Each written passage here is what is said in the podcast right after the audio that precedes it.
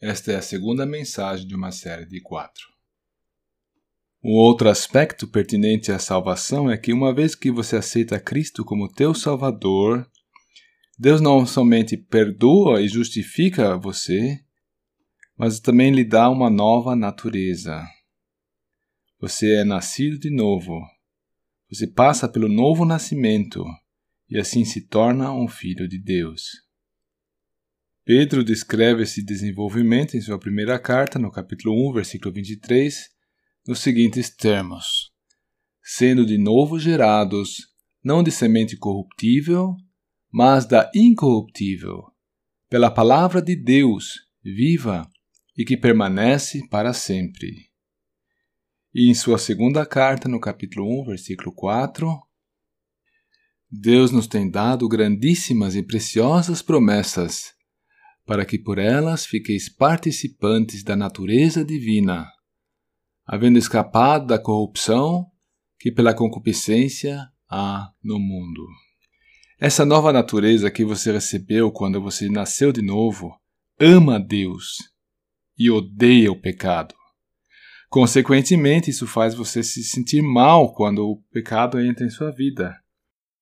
Essa nova natureza ela faz você desejar uma vida sem pecados e faz com que você se sinta miserável quando você, por fim, acaba pecando contra a sua vontade.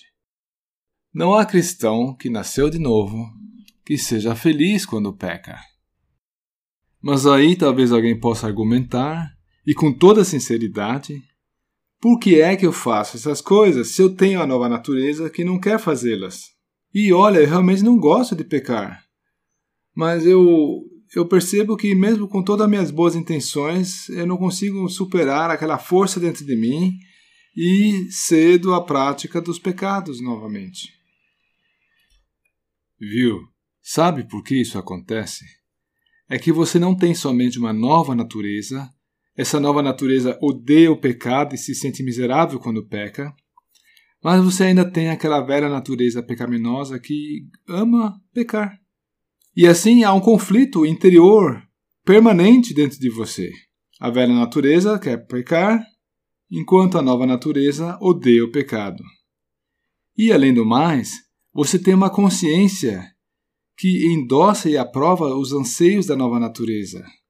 A sua consciência está instruída e sabe distinguir muito bem o que é certo. E também está ciente e sabe distinguir muito bem o que é reprovável.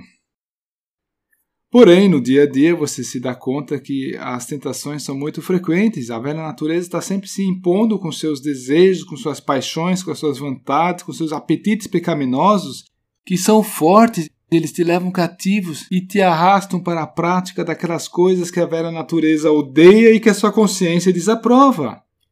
E depois que tudo passou, depois do ato consumado, você se sente mal. Você lamenta e se propõe a nunca mais fazer isso outra vez. Ocorre, porém, a julgar pelas aparências, né? Que você não tem energia, que você não tem força suficiente para levar adiante as suas boas resoluções quando a tentação bate à porta. O que é que pode ser feito, hein? Chegamos com isso ao terceiro item pertinente à salvação, que é a habitação do Espírito Santo em cada crente. Assunto que será tratado na próxima mensagem.